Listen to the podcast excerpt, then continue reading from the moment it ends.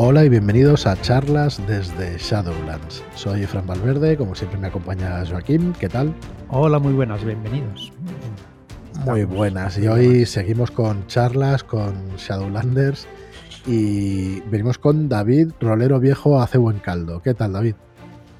Muy buenas, muchas gracias por traerme aquí a este podcast que siempre, siempre, siempre religiosamente escucho. Joder, qué Y nada, un placer estar aquí con Shadowlands y, vamos entre amigos. Pues muchas gracias, David, por tus palabras. Y también contamos con Eugenia. ¿Qué tal, Eugenia? Muy bien, encantadísima. Segundo programa. Exacto.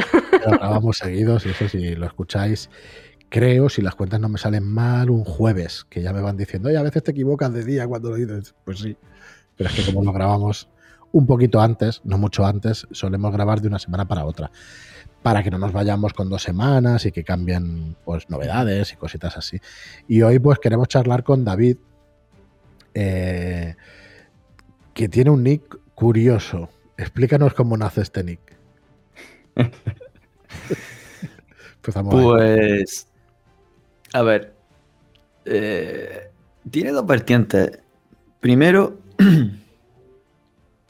Me hice esta, cuenta de, Twitter para seguir y buscar temas roleros en un momento un poco complicado, porque casi abandono el rol y lo dejo para siempre, porque una serie de, movidas con el grupo de toda la vida, siempre yo con mi, introversión y mi timidez siempre había sido muy, muy difícil eh, ir a jornadas, conocer a otra gente, entonces siempre estábamos jugando la misma gente. Y empezaron a, aparecer ciertas conductas tóxicas eh, en, el grupo de toda la vida. Y, finalmente dije, mira, esto no puede seguir, pues ya está. El rol se va a la mierda y como yo soy así, de capullo, de no poder, de costarme tanto abrirme y de tal, digo, pues mira, ya está. Y dije, bueno, voy a ver si por internet, a ver si alguien habrá que escriba rol o tal. Y, digo, voy a hacerme una cuenta a ver, a ver qué tal. ¿Y qué me, qué, me, qué me, pongo? ¿Qué me pongo? Y ahí entra la otra parte, ¿no? La, parte del chascarrillo, la parte de... Eh, yo llevaba ya un tiempo con un, con un Tumblr de así medio humorístico y tal. Y, como seguía todavía con él, digo, ¿y, cómo puedo hacer? Pues... Y ya se me ocurrió, pues, tío, si ahora mismo te sientes el más viejo del lugar, no, que no tienes ganas ni fuerzas, pues rolero viejo. Pero además, gallina vieja hace buen caldo, por lo viejo hace buen caldo. y para adelante. Bueno, decían el tono humorístico, pero el tono también creativo. Porque no es tan fácil que se te ocurran esas cosas. Porque vamos, yo un meme no te saco ni uno. Y en los que te saquen. Es verdad, de gracia no, te, voy a hacer, vamos. Y a los cinco segundos ya, ya te saca el meme. Meme maker. a veces la costumbre, ya digo de ver tanto Tumblr y, seguir con memes, vídeos, compartir, tumblear y tal, pues como que se te mete un poco la dinámica del meme, ¿no? Y luego hay aplicaciones que te ayudan, tienen ya las plantillas y es fácil acceder a ellas. Bueno, pero al final, eh, yo en fotografía, por ejemplo, que es otra vertiente que, tengo de oficio y tal, pues lo llamo cultura visual, ¿no? Para hacer buenas fotos, una de las mejores cosas es ver fotos. Pues sí, coño, si te empapas de, cosas de cómicas, pues al final es verdad que te, inspira más, ¿no? Y, igual que la escritura, igual que cualquier otra cosa. Pero bueno, aparte de eso, además eres escritor de aventuras. No sé si vas a decir, hombre, tampoco diría yo tanto, pero sí. Sí, iba a decir eso. o sea, ya me tienes calado. Un poco.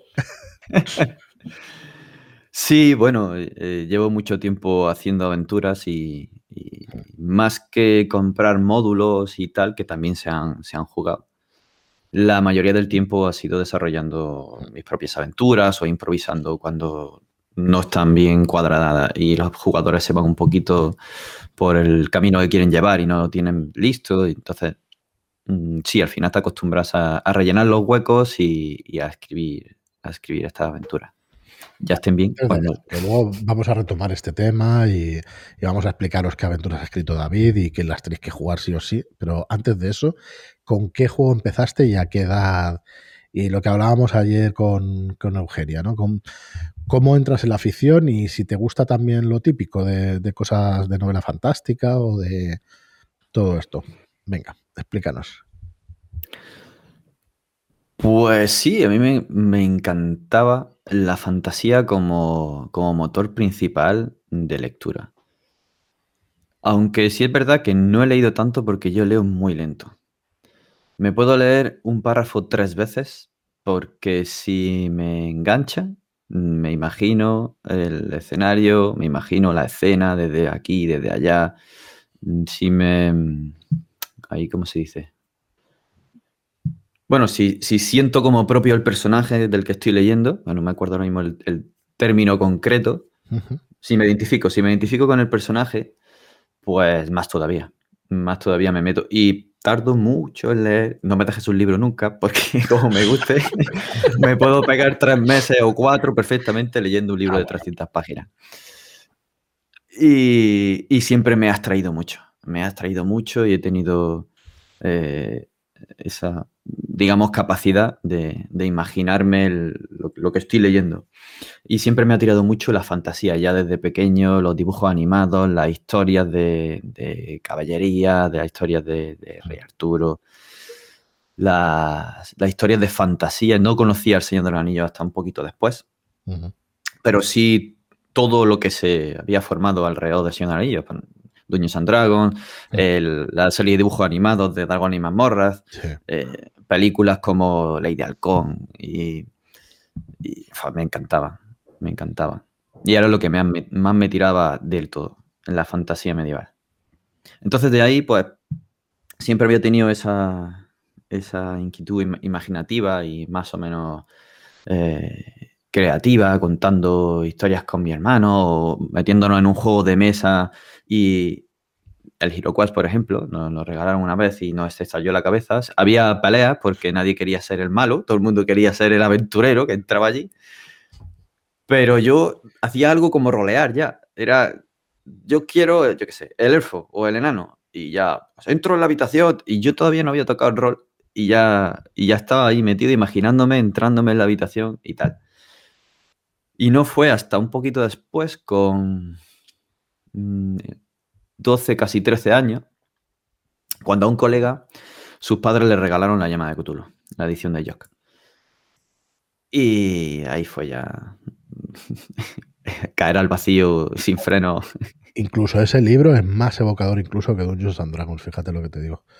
Bueno, quizá no me he explicado fatal, pero por lo que sea, yo recuerdo llevarlo a todas partes y en cambio, el, con lo que a mí me Yo, El Señor de los Anillos, igual lo he leído 12 veces o 15, ¿eh? no, no sé cuántas, pero muchas.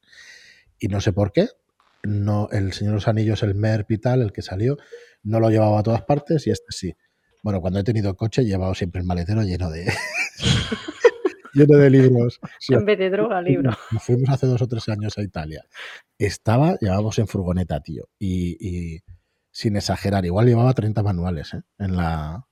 en- luego no pude leer. Me leí el de Far West y pudimos jugar a Far West, pero no. Y ahora me lo has recordado cuando has dicho eso. Para mí era muy evocador, muy evocador el de la llamada de Tulu. Casi más que. Bueno, quizá tuviera que ver con que era más fácil que Merp y que el Señor de los Anillos y eso. Claro, no sé, como tú llegaste a jugar y eso, pues. no sé. Sí, el, el sistema era muy fácil de comprender. Tienes un 50% de hacer esto en esta habilidad y tiras el dado, te sale o no te sale. Entonces, mecánicamente era muy, muy intuitivo. Y, y bueno, aplicábamos la cordura de aquella manera y hacíamos aventuras de aquella manera. Recuerdo una de- anécdota que todavía recordamos con los colegas que en una de las aventuras nos lo había jugado el mayordomo de, de la casa donde habían ocurrido unos asesinatos rituales. Íbamos a investigar y todo era, o sea, la cabeza de- del, del culto era el mayordomo que se hacía pasar por un don nadie que luego en el fondo era el que lo había hecho todo. Pues en la siguiente, en la primera mansión que llegamos, abre el mayordomo y uno le pega un tiro. Pero, ¿cómo? Si, eh, Esto no me lo juego otra vez. Y le pega un tiro, claro. Vino a la policía, tal, juicio, en fin. Y, y jugábamos de aquella manera. ¿Eso con qué Sí, edad? ¿Eh? ¿Con qué edad sería eso? Pues esa partida serían ya con 13-14. Ujú.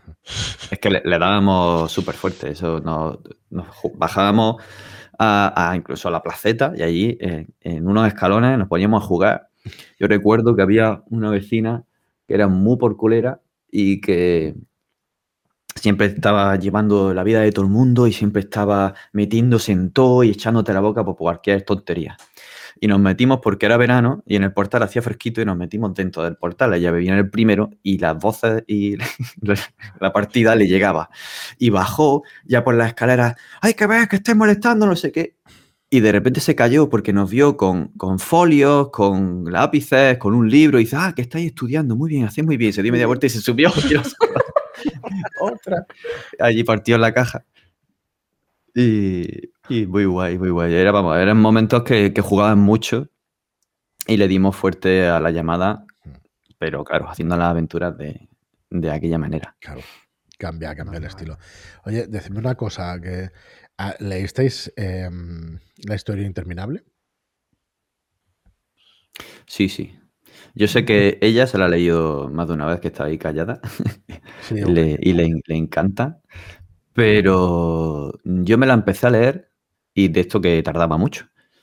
Y mi hermano se cansó de esperar y dice, pues me la leo yo. Y me lo quitó y hasta que no terminó no pude continuar y ya me enfadé con él. y nunca he terminado de leerme la historia de Interminable por eso. Pero sí me he leído bastante. Pues a mí fue uno de esos libros de Impas. ¿Tú lo has leído, No, Joaquín? no lo he leído. Pues claro, yo creo que es para cogerla pues, en los años de adolescencia, ¿no? De infancia y juvenil. Creo que lectura adulta creo que no es. Lo que pasa es que esa también la leí un montón de veces, pero ya más de adulto o después de los 20 años creo que ninguna vez. Pe- para mí es otro impasse, otro, otro hito ¿no? en, en la literatura fantástica y todo eso. Sí. es decir, ostras, de- me acuerdo perfectamente del primer vídeo que hicimos ahora de las charlas en YouTube, que es ¿Por qué jugamos a rol? Y Salino puso un comentario, y me acordaré- creo que me acordaré muchos años, que puso ¿Por qué vamos a jugar? Porque es la puerta hacia fantasía. Hostia, y a mí se me Oh, pusieron los pelos, los pelos de punta, tío. Porque es que era eso, ¿no? La serie interminable era, era eso, era abrir la puerta, pues ¿quién no ha soñado meterte dentro del libro? Y ese libro era eso, uf. Y cuando descubres eso, pues a los 13 o los 12 o los 14 años es brutal. Y el rol es eso, el rol es eso, abrir la puerta hacia totalmente. Eso, me acordaré mucho tiempo de esa frase que puso Rubén ahí, el Salino, porque me pareció, vamos, uf, Dios, tía, qué cabrón cómo la ha clavado el tío. Totalmente. Venga, explícanos más. Entonces, a partir de, pues eso, la llamada y antes que MERP, la llamada. Sí, como jugador fue la llamada antes que ver. Luego ¿No eras llegó... ¿Eh? ¿No eras máster? ¿Vale? No, no, no, no, ahí jugaba. Eh, claro, es que el primo de, del quien le regalaron la llamada eh, tenía eh, el Advanced Dungeons and Dragons. Y un día se lo llevó y le hizo una partida y le gustó tanto que al final en las navidades le llegó, o en su cumpleaños, no me acuerdo, le llegó eh, la llamada, el regalo de, de un libro de rol. No sé si era hoy día sería el más adecuado que diríamos para regalarle a un crío de 12 años, pero pero sí, vamos, al final te empapas de las reglas, aunque tengas que leerte las 18 veces y te equivocas 20.000, pero tiras para adelante. Tienes tanta ilusión y te, te gusta tanto que al final no, no fue un problema. Y luego las reglas de, de la llamada tampoco son complicadas. Luego de ahí, otro de los del grupillo se compró el, el si no recuerdo mal. Y el de la llamada le regalaron el Stonebringer. Y estuvimos ahí. El sistema BRP a saco y fantasía, un poco de Dark Green, de- del, Sí, de- del Grim Dark, perdón, del, del Stonebringer y de, de RuneQuest. Y ya se cansaron. Y dijeron, esto no puede ser que siempre hagamos nosotros las partidas. Tenéis que compraros un juego. Y ahí me ves tú ahorrando cuando iba a ver a la abuela y de, no entre tu madre, toma 20 duros. Y iba guardando, iba guardando. Y me compré mi primer manual, que fue la segunda edición de Ragnarok, editado por Ludotecnia. eh, allá por el 95, si no recuerdo mal. Creo que sí. O fue el 94, no lo sé, por ahí. Y fue el primero, un manual de terror contemporáneo con unas mecánicas totalmente diferentes, un poco más complejas que la, que la llamada, teniendo en cuenta un montón de factores y un sistema de estrés que me gustaba más que el de la llamada, Mm. con una progresión en los, en los, trastornos mentales con una- un montón de tablas para ver qué trastorno mental cogías y si era leve, moderado y grave y según eso te iban pasando cosas. Tiene muy, y le dimos también fuerte. Ragnarok, tiene muy buena fama el Ragnarok de esa época. Sí, el- la primera edición no llegué a catarla. Pero el sistema de la primera edición lo caté después, cuando me pillé el Mutantes en la Sombra. Ajá. Mm, cambiando de tercio completamente, de acción, con poderes mutantes, espionaje. Y, y en el sistema mucho más ágil que el de la segunda edición de Ragnarok. En la segunda edición de Ragnarok se engorrona un poco, pero tienes mucha más capacidad de hacer el personaje que quieres y el impacto del estrés y la vida, creo que intentan hacerlo de forma más seria que como estaba en la primera edición con el sistema este de, de 20 de, mutantes, por ejemplo. Y después ya vino eh, querer yo dirigir fantasía por un colega del instituto eh, que tenía el MERP en fotocopias y me lo dejó ahí las anillas. Le quitamos las anillas, lo fotocopiamos, me lo pillé yo, me dejó un- otro colega el libro del Señor de los Anillos. Tardé una eternidad en leérmelo. Y el principio es durillo. Sí, el No. es duro, yo lo empecé dos veces. Luego ya pues un montón de veces lo he leído, pero sí, sí. El primer Sí, luego ya va mejor, pero al principio, con, sobre los hobbits y tal. Y, ¿Por qué me está hasta contando? que no salen de la comarca o ya viven de por ahí. Cuesta, cuesta. Oye, Mm. hasta que no llegan a Bri, me parece que re- creo recordar que era lo más duro. No, y después también, hasta Rivendell está durillo, sí, sí. Pero bueno. Y ya empecé a dirigir El Señor de los Anillos. Las campañas. Siempre eran, eran campañas la, la mayoría del tiempo. Mm. Porque íbamos enganchando una partida con otra y ya dejaba hueco a los jugadores para que. A ver, tú, ¿dónde quieres ir? ¿Qué es lo que quieres hacer? ¿Te vas a relacionar con esta persona? Eh, ¿Tiene un romance con aquella otra? En fin. Y ya era casi como estar jugando la vida de esos personajes constantemente. Pues es lo que te iba a preguntar. ¿Cómo llevaban tus jugadores y tú el que no llevaran a los protagonistas de las novelas? O sea, ¿es realmente tan duro? O, hostia, ¿realmente quieres jugar con Frodo, con Legolas o tal? ¿O tampoco lo llegabais a plantear y eso? ¿Cómo lo llevabais eso? Lo llevaban bien. Eh, eso no ha sido nunca un problema en, en este tipo de partido de fantasía medieval, porque dices, sí, yo quiero ser como él, pero quiero ser yo, quiero ser el mío, el mío tengo que llevarlo a ser tan grandioso. Y quizás se fijaban en uno de estos personajes protagonistas de las novelas de fantasía, pero no... Siempre querían pues, hacerse el personaje que llegara a ser tan grandioso o que incluso le hiciera, le hiciera sombra a estos grandes héroes. En otro tipo de juegos sí que les gustaba más llevar, intentar hacer el, el héroe para llevarlo. Por ejemplo, en juegos de superhéroes hemos intentado varias veces hacer el Spiderman, el Obezno, el y hacer un grupo muy variopinto, pero con el superhéroe que a cada uno le gustaba porque quería llevar a ese superhéroe y flipárselo. Ahí sí. Y ahí ya como máster. ¿Empiezas ahí como máster o habías hecho también? Empecé con Ragnarok. Luego dirigí Mutantes, La Sombra. Y luego creo que fue el MERP. El MERP, que estuvimos dándole fuerte. Y luego en paralelo eh, ir cambiando de tercio. Porque eh, estábamos mm, cuatro, si no recuerdo más, cuatro colegas. Y con la historia de, venga, aquí tiene que dirigir más gente, pues dijimos, pues vale. Vamos a hacer un círculo, lo dejamos aquí sellado, escrito en piedra, primero tú, luego tú, luego tú, luego tú, y, y íbamos turnándonos a ver quién dirigía las siguientes partidas. Y eso se fue respetando con un colega que se pilló Ars Mágica y le dimos también bastante fuerte. Y con este que tenía el RuneQuest y creo que también era el que tenía superhéroes, pues empezamos a turnar, ¿no?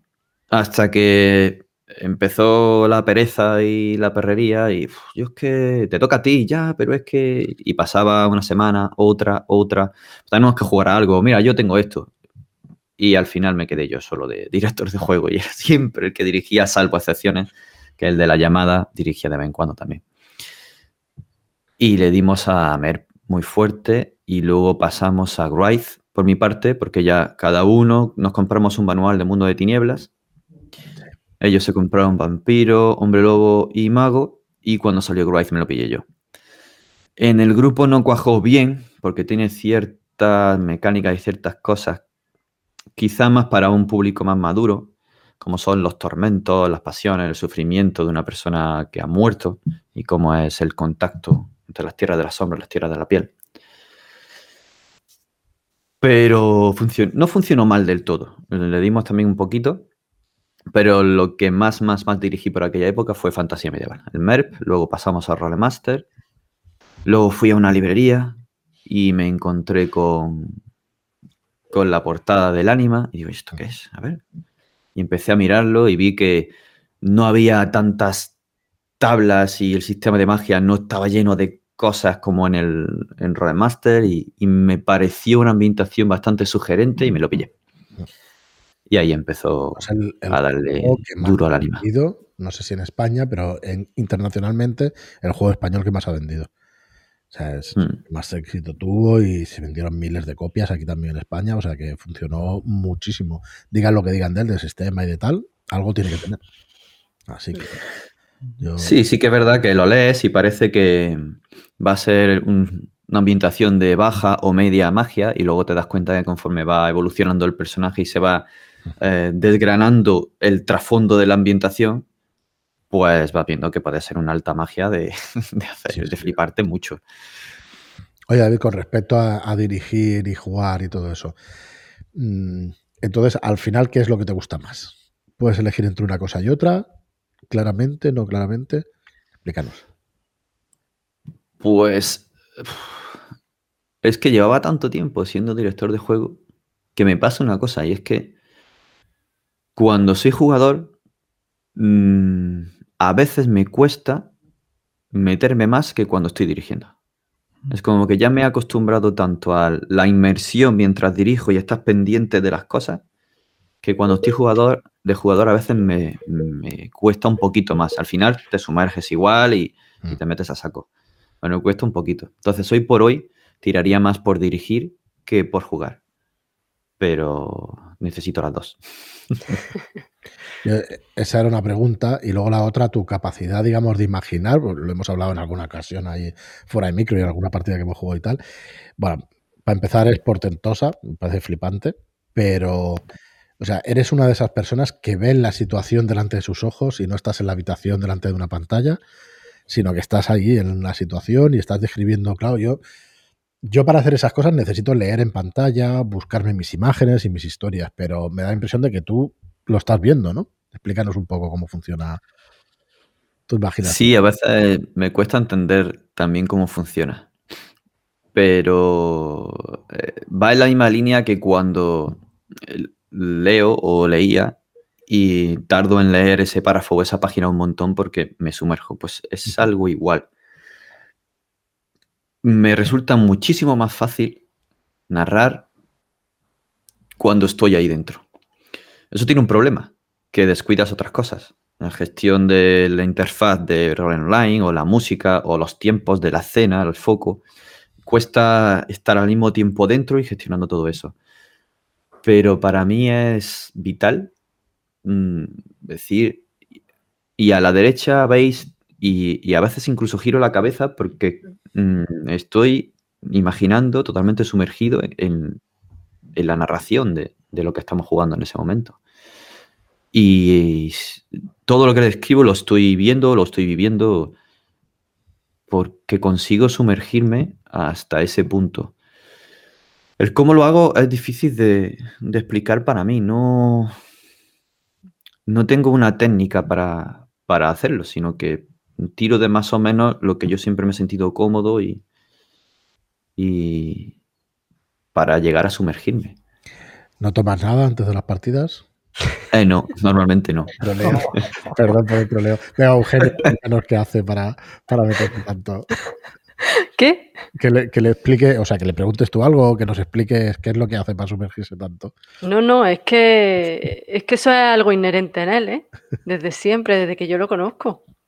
Tiene muchísima creatividad y, y encima de todo sabe cómo transmitirlo y, y hacerte que, que- que te metas en lo que te estás narrando.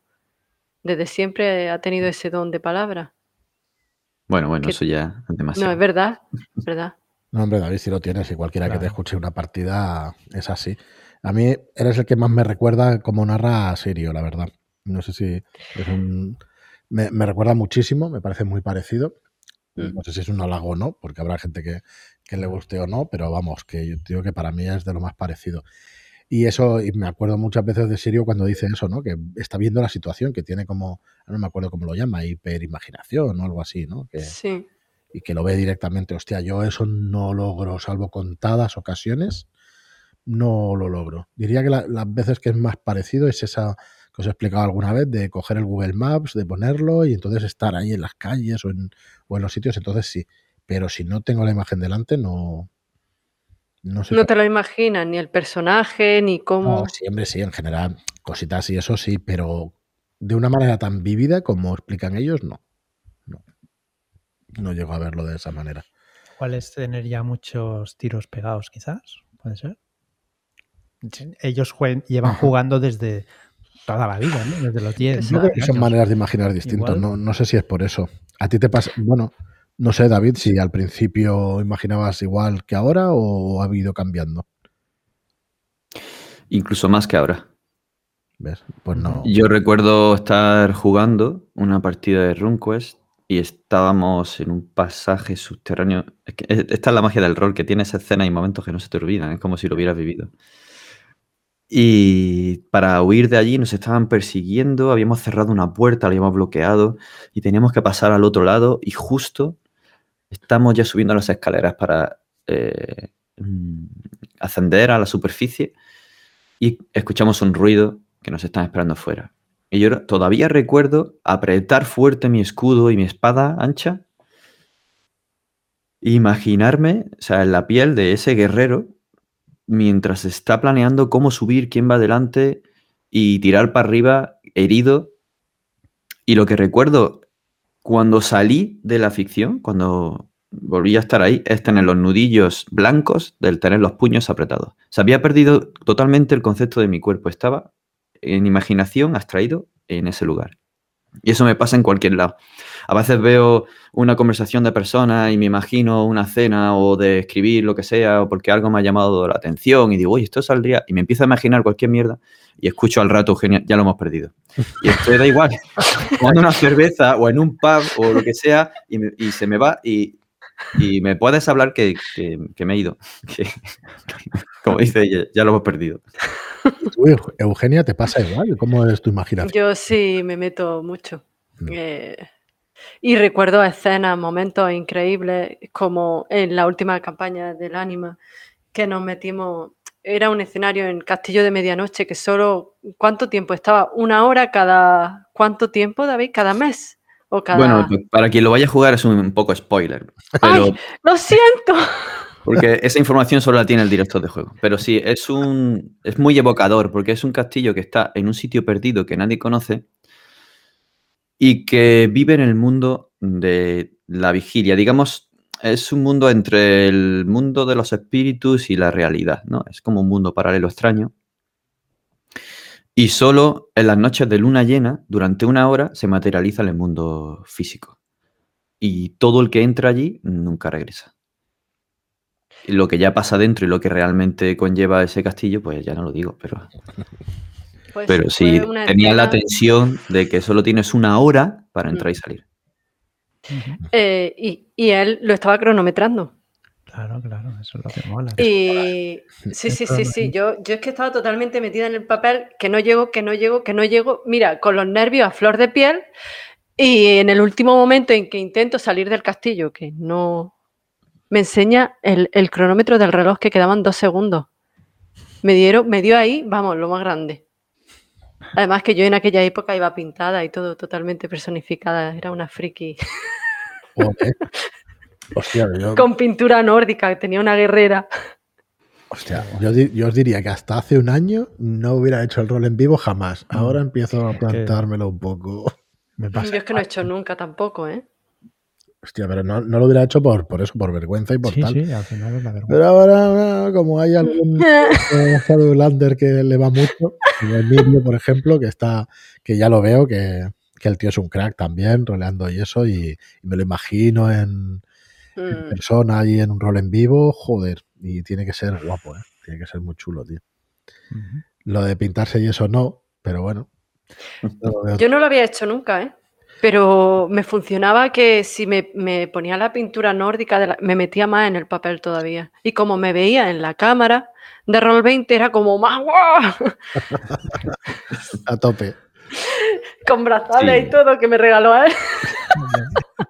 Para Ese no personaje tuvo- más, pero Tuvo una evolución muy chula. sí. De ser una persona escéptica de la capital del imperio que tal, y de repente verse sumergida en unas culturas extrañas con una religión diferente y, y verse como llamada a la divinidad, ¿no? O bien- más bien por la divinidad.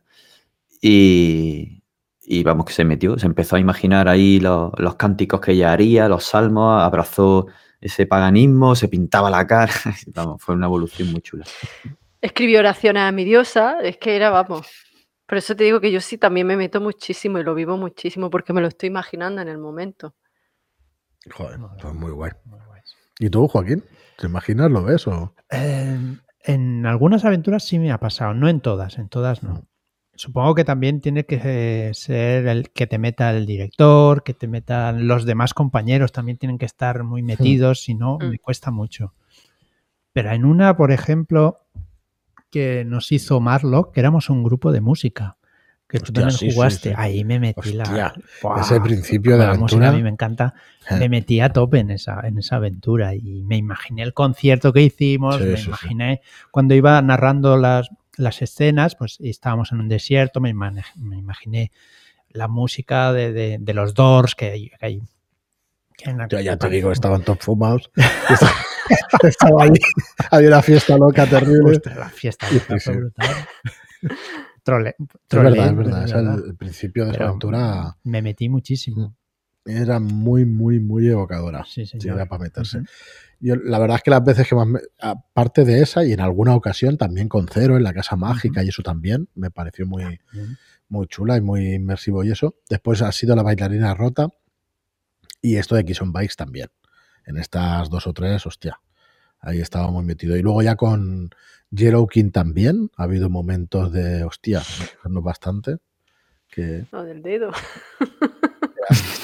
de- de chungos y cosas así, pero mm, bueno, pero nada, la verdad es que, hostia, yo me quedo también con esos momentos porque es que lo parece que lo estás viviendo. Sí que necesito algún apoyo más o de música o estar muy, muy concentrado, eh, no tener nada delante de la pantalla, porque eso me pasa que te distraes, yo me distraigo enseguida con, con cientos de cosas y, bueno, la verdad es que, que eso mola un montón.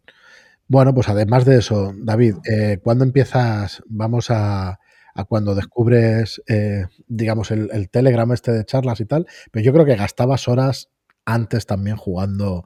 Vamos, eh, espera, eh, ¿cuántas horas llevas en Roll20? Aquí pone 728. 728.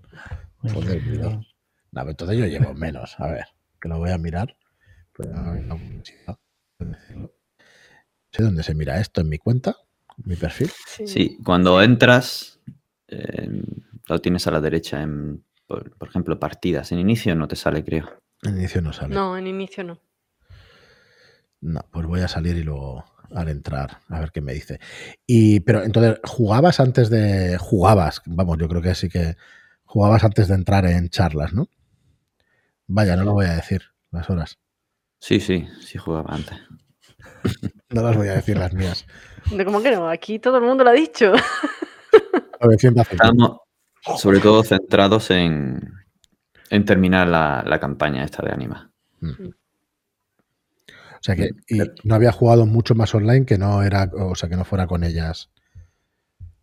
No, no, no había jugado más online. No, me daba mucho apuro, mucha vergüenza y también más que vergüenza, no sé si se puede definir como ansiedad social o algo así, Sí. ¿no? El mero hecho de querer hacerlo ya te bombea el pecho fuerte, te dan calores, los sudores y, y- y es como esto de voy a llamar, venga, sí. Y suena el primer tono y cuelga y haces. No. Pues es algo así, ¿no? De hecho, recuerdo la, la primera vez que me metí, digo, no, esto me gusta, tengo que hacerlo, no quiero alimentar más a, a este miedo que es un ladrón y me está robando un montón de cosas.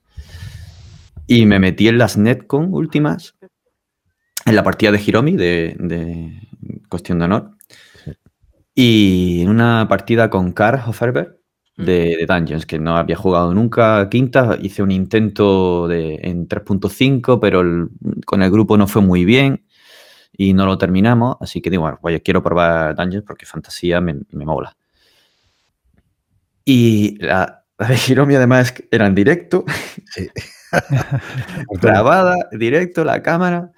Uf, me costó un montón, o sea, tenía todo listo y la gente se estaba ya conectando y me senté, no le di a conectar, me levanté, me fui, fui no sé si fui al servicio dos o tres veces. Sí, sí, es que me pones nerviosísimo, me pasa exactamente. Y me temblaban las manos y los pies, menos más que están debajo. Y, pero luego, por suerte, a los 20 minutos, 30 minutos, ya se fue la cosa relajando. Ginomi lo, lo hizo todo muy fácil, con una buena mesa. Me relajé y ya me dejé llevar. Y fue una partida muy chula, pero uff, me costó. Y creo que es como yo he ido funcionando. Para vencer esto, pegar un salto al vacío y que sea lo que tenga que ser. Luego te encuentras con una mirada de cervatillo mirando a los focos del coche venir, ¿no? Pero creo que es la única manera que tengo de, de dar pasos grandes hacia adelante, lanzarme y que sea lo que tenga que ser. Sí, sí, sí, realmente es así. Yo también recuerdo, a la hora de dirigirme pasa un poco eso. Quizá ahora un poquito menos, pero, uf, pero ya todo se acostumbra a uno y vas cogiendo tabla, pero uf, para dirigir me cuesta, Sí. me cuesta tela. Me, me pasa un poco lo que estabas diciendo. Pero bueno, eh, Tomás, eh, al final te conectas ahí y no te has vuelto a desconectar. No, esto ha sido una bola de nieve. una bola de nieve cuesta abajo. Sí. Cada vez más grande y cada vez vas cogiendo y empapándote y añadiendo más cosas. Ha sido una maravilla. Eh, contacté con el grupo de charla de Shadowland. Bueno, ya os había visto algún vídeo en juegos de mesa y rol. Ah, eh, buscando la explicación de algún juego de rol o de algún juego de mesa, de pues quiero regalarle a EU y como ves cómo es el carcasón, venga, pues lo buscamos y, y os encontré por ahí. hostia. Pero estuvo separado el descubrimiento, o sea, fue un redescubrimiento porque escuché eh, por, un- no sé si fue un vídeo en YouTube o fue el podcast. No, fue el podcast porque eh, Chucky en la base hizo un repaso de los podcasts que le gustaban. Yo escuchaba por aquel entonces ya Roll Fiction Sí. y dijo Roll Fiction, Shala de Shadowland, tal, tal, tal, tal. Yo, Shala de Shadowland, y lo busqué. Y es- escuché y digo, esta voz me suena. Yo la he escuchado en alguna parte. Y ya dije, hostia, esto es el de juego de mesa y ya cuando en uno de los podcasts decís que hay un grupo de Chala de Shadowland en Telegram, pues me instalé Telegram y me metí. Básicamente fue así. Y de ahí a Y había 220 o 130 por aquel entonces. Sí. Sí, sí, el crecimiento, bueno, ha sido muy, muy, muy poco a poco el crecimiento. Ahora parece que somos un montón y tal, y que, bueno, que lo ha petado y tal, pero vamos, nada más lejos. Ha sido muy poco a poco que va entrando. Creo que, de hecho, que es una de las principales causas por las que el grupo de Telegram es tan normal o, nos llevamos todos, digamos, tan bien. Primero porque se habla de rol, no se habla en general de otras cosas, y luego que ha ido tan lento que la gente se va integrando poco a poco, ¿no? si entran 100 de golpe, pues probablemente cada uno diga una cosa y, y sea bastante más caótico. Y ahora es caótico por el número de mensajes, pero, pero las conversaciones pues se van siguiendo. No, Sí, sí, se van siguiendo. A veces es imposible. Porque conforme vas leyendo te van metiendo más mensajes y dices, ¿cómo es posible que estoy leyendo y está aumentando el número? la otra noche llegó al número 666 miembros y claro, Sí. em- se volvieron locos. Nosotros estábamos en una entrevista y estabas tú, Joaquín, sí, Sí, que estabas ahí. Estabas ahí controlando. Pero la gente empezó a salpicar todo de sangre y a, a poner Sí, ahí sí. comentarios y hostia, fue una Fue locura. genial. Estuvo guay. Yo estaba escuchando la entrevista al mismo tiempo, digo, ostras, que han llegado. Y se lo dije a ellos, que Sí. hemos llegado al final. Hemos llegado ya y empezamos Porque a esa es la cosa, no es que han llegado, ya es que hemos llegado. Hemos ya nos, llegado. es- es- nos sentimos todos parte de, de la comunidad. Sí. Y, Y era difícil seguirlo. Era dificilísimo. Te desconectabas cinco minutos porque estabas cenando, haciendo lo que sea, volvía a enganchar y dices, ¿cómo hay 50 mensajes? ¿Pero qué está diciendo ahora este? Y bueno, a mí no me agobia porque a veces leo por encima y otras veces no me da tiempo porque estoy liado con otras cosas y flechita para abajo y, ya será otro día. Claro, claro, es, así, es así.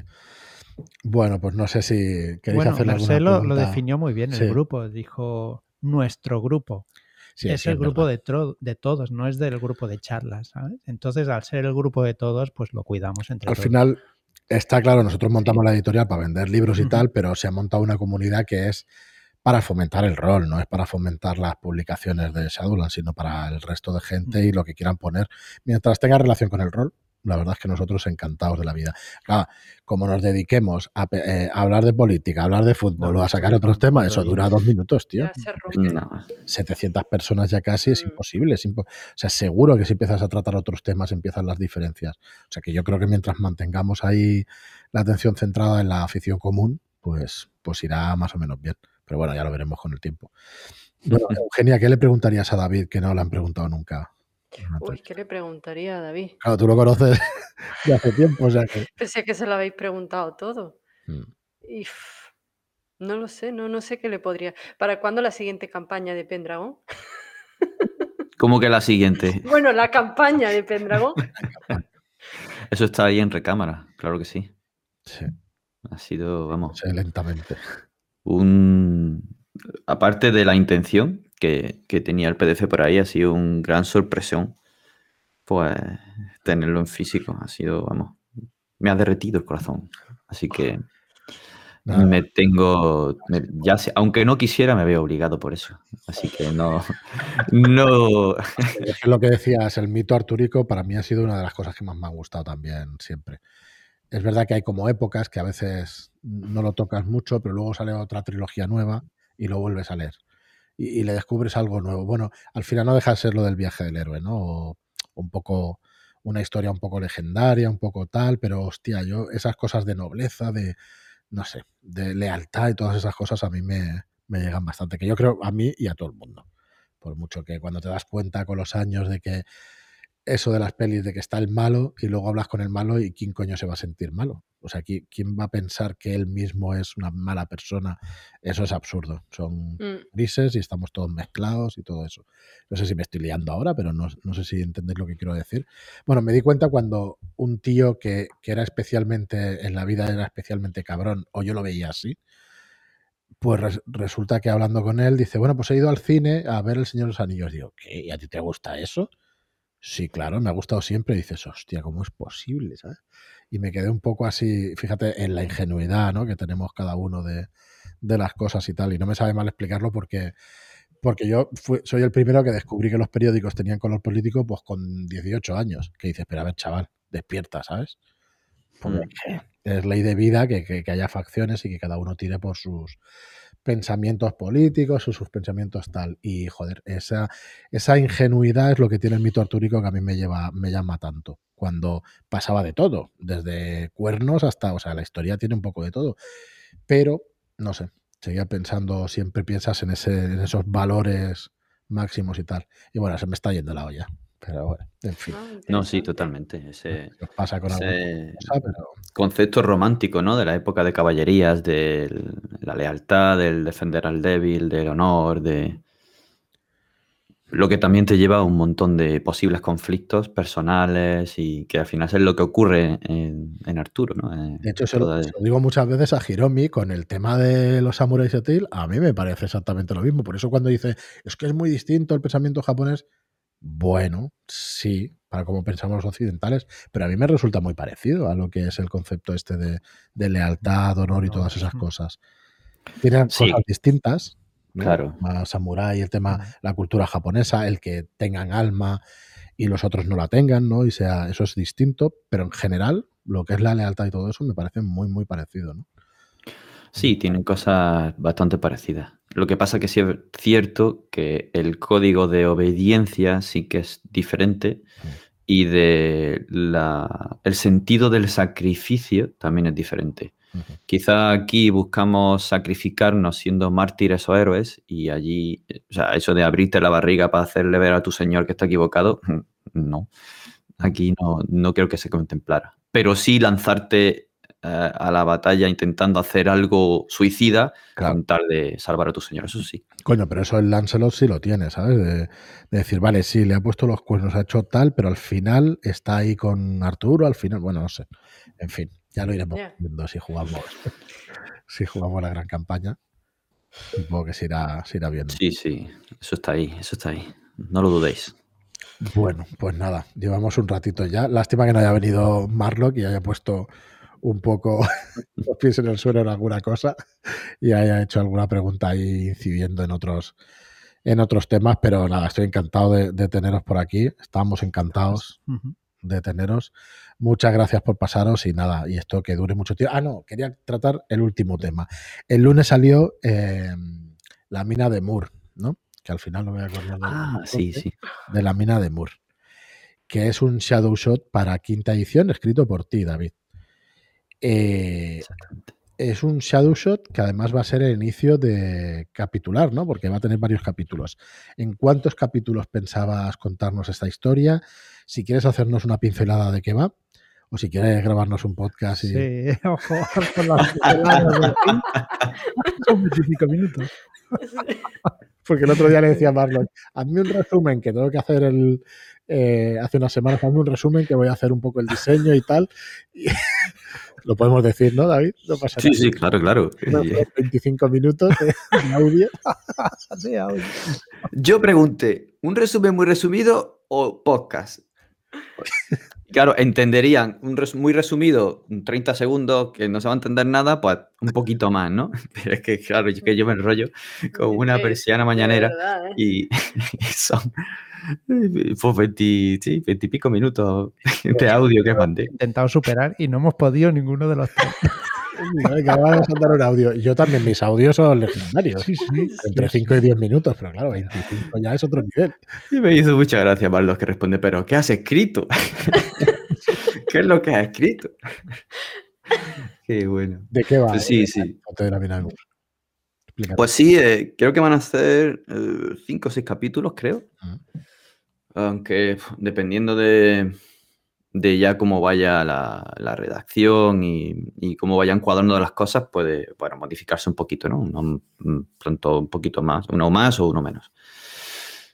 Eh, todo eh, comienza en un- la estribación sur de una cordillera que tiene mm, un gran valle en que se abre en una estepa llena de pastos y, y cuya economía se basa principalmente en la ganadería, también en la agricultura y en, y en la madera.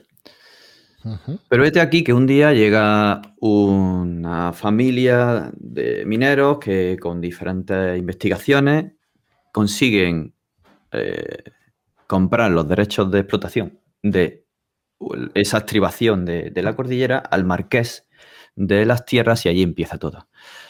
Se, va a ser una.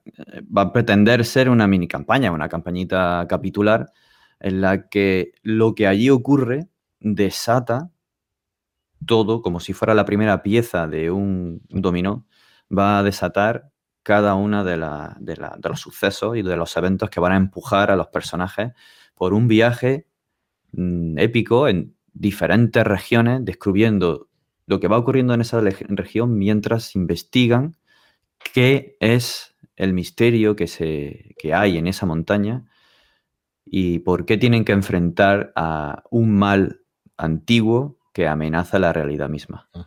Algo que está directamente relacionado con lo que ocurre ya en el primer episodio y que es el, el gancho espoleador del resto de, de la campaña. Es que no sé hasta dónde llegar para no spoilear el, el No, primer capítulo. Muy bien, y que yo me quedaría ahí para no.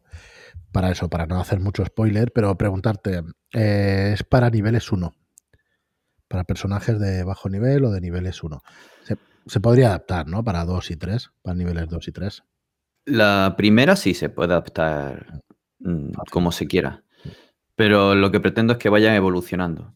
Si bien mm, podrían centrarse en los desafíos y en la experiencia por desafío, eh, también puede ser recomendable que al director de juego que diga, vale, ahora subís de nivel, ¿no? Y gestionar por eventos la subida de nivel y que vaya controlando la evolución de ese personaje. Tiene mucho sentido también.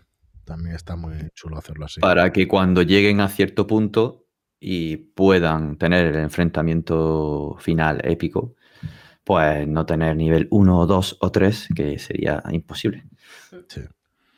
Aún así, va a ser bastante imposible, pero bueno, dependerá de qué es lo que hayan ido haciendo y las, las relaciones que hayan ido teniendo, los contactos que hayan ido haciendo y sus decisiones, el cómo lleguen al final, más favorecidos o más perjudicados.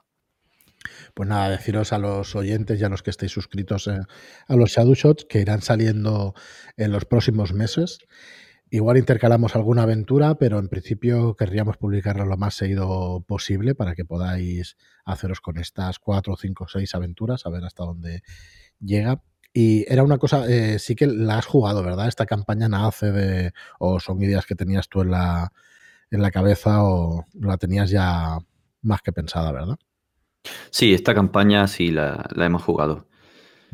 Ha sido pues eh, se comenzó como una campaña medida, ¿no? Que eso me gusta hacerlo bastante porque suele enganchar y sumergir de manera mucho más fácil a los jugadores. Haz el personaje que quieras, con las relaciones que quieras y a partir de aquí voy a empezar a construir con las ideas previas que yo ya tengo, pero adaptándolas a lo que queréis desde un inicio, a ese personaje. Lo que no solo el trasfondo que le has dado, sino todo lo que me estás pidiendo en la hoja. Si te has puesto más en espada, esquiva y convencer, pues obviamente quieres combate y también vas a querer emplear esa capacidad social. Así que bueno, adaptándolo todo un poco. Y nació de ahí. Eh, lo comenzamos en, en Anima y eran una campaña en tres actos y duró un montón de años. Y, pero claro, eh, a lo largo de todos esos años hay Mm, digamos, muchos interludios y mucha paja personal de cada uno de los personajes que la jugaron.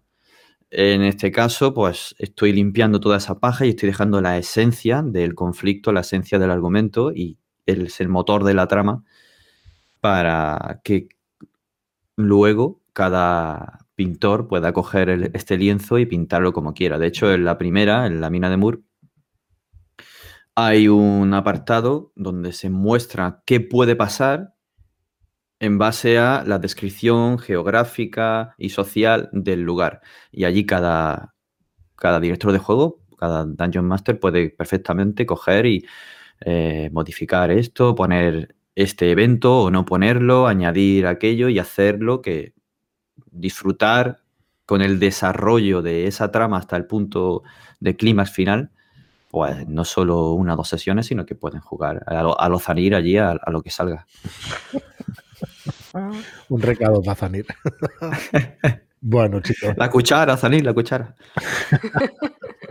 eso es histórico. Tengo que, tenemos que invitar a Zanir que venga al podcast, que nos explique toda su experiencia en el rol, que es muchísima. Tenemos muchas ganas de, traer a mucha gente.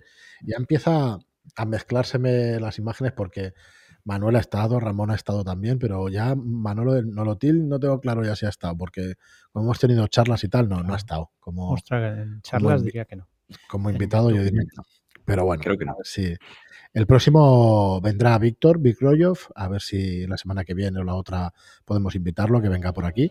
Y nada, vosotros, eh, muchas gracias Eugenia por, por, estar con nosotros, por el episodio, y que ha estado súper guay. Gracias David vamos a ir hablando, haciendo aventuras un montón de tiempo. Gracias por pasarte también. Eso espero, eso espero que juguemos mucho. Vamos, ha sido un placer pasarme. Estaría aquí tres horas más hablando. Sí, sí. Estoy muy a gusto.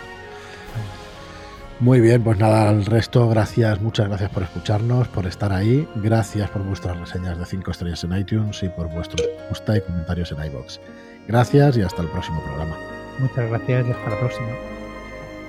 Adiós, gente. Marlon, te lo has perdido.